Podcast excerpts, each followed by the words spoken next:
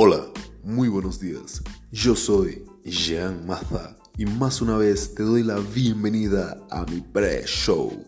Y en esta ocasión, fascinados por la inteligencia artificial que ha tenido su aparición en el año 1956 en la conferencia de Dartmouth, donde se le acuñó por primera vez el título, aunque creemos que esta aborda mucho tiempo atrás incluso citaremos una historia que trae la controversia y la amarga derrota del conocido Napoleón Bonaparte.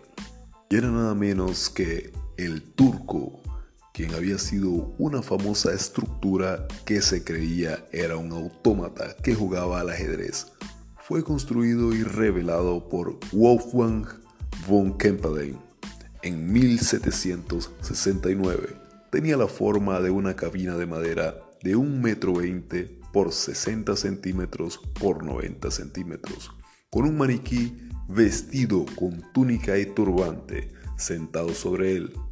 Como salido de una novela pavorante de ficción, la cabina tenía puertas que una vez abiertas mostraban un mecanismo de relojería y cuando se hallaba activado era capaz de jugar una partida de ajedrez contra un jugador humano a un alto nivel también podía realizar el problema del caballo con facilidad. Sin embargo, se cree que la cabina era una ilusión óptica bien planteada que permitía a un maestro del ajedrez de baja estatura esconderse en su interior y operar el maniquí, gracias a que los ojos del maniquí enviaban al maestro del ajedrez las posiciones de las piezas del tablero por medio de espejos. En teoría, cualquiera de los dos maestros del ajedrez podría ganar, pero el maestro escondido debajo del turco contaba con una pequeña ventaja al poder asustar a su oponente haciéndole creer que el turco en realidad era un autómata, lo cual ponía nervioso al retador impidiéndole desempeñar sus conocimientos sobre el juego con totalidad, por lo que el turco ganaba la mayoría de las partidas. Este planteamiento es una suposición, ya que nunca fue revelada su verdadera naturaleza. Además, el espacio físico de la cabina era demasiado pequeño como para una persona de tamaño normal. Después de varias décadas de que su creador hubiera fallecido y que el turco hubiera pasado a las manos de cuatro personas al menos y que hubiera sido exhibido por todo el mundo, se dijo que en realidad no era más que un autómata operado por una persona desde dentro de un mueble de madera, habiendo sido utilizado por al menos 15 genios ajedrecistas a lo largo de la historia aunque esta historia carece de veracidad, puesto que el tamaño de la cabina que sobraba para una persona era demasiado estrecho, pudiendo permitir apenas la entrada de un niño o de un hombre con una estatura muy baja. Y por lo tanto se dice que este es un secreto guardado bajo cinco llaves.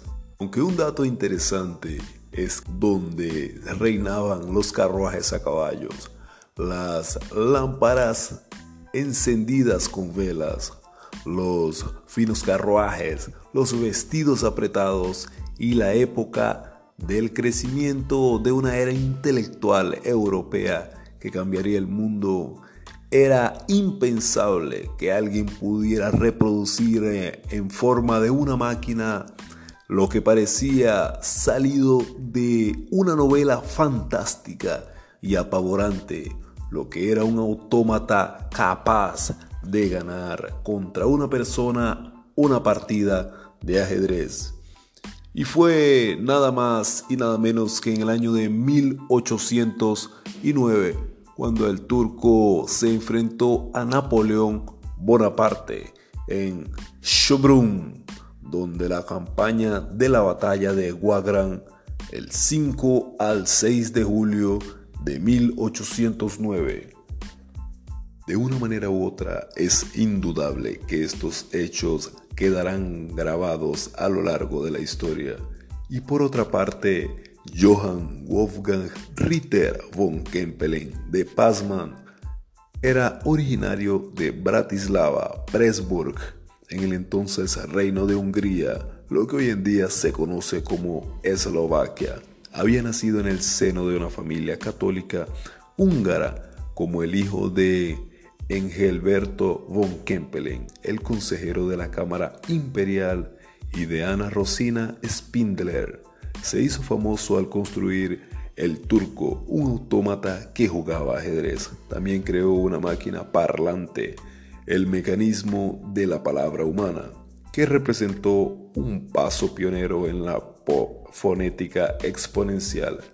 Kempelen murió en Alsengrod, actualmente un distrito de Viena. En su honor se instituyó el premio Wolfgang von Kempelen de Ciencias. Muchas gracias. Esto fue Pre-Show Morning. Chao, chao.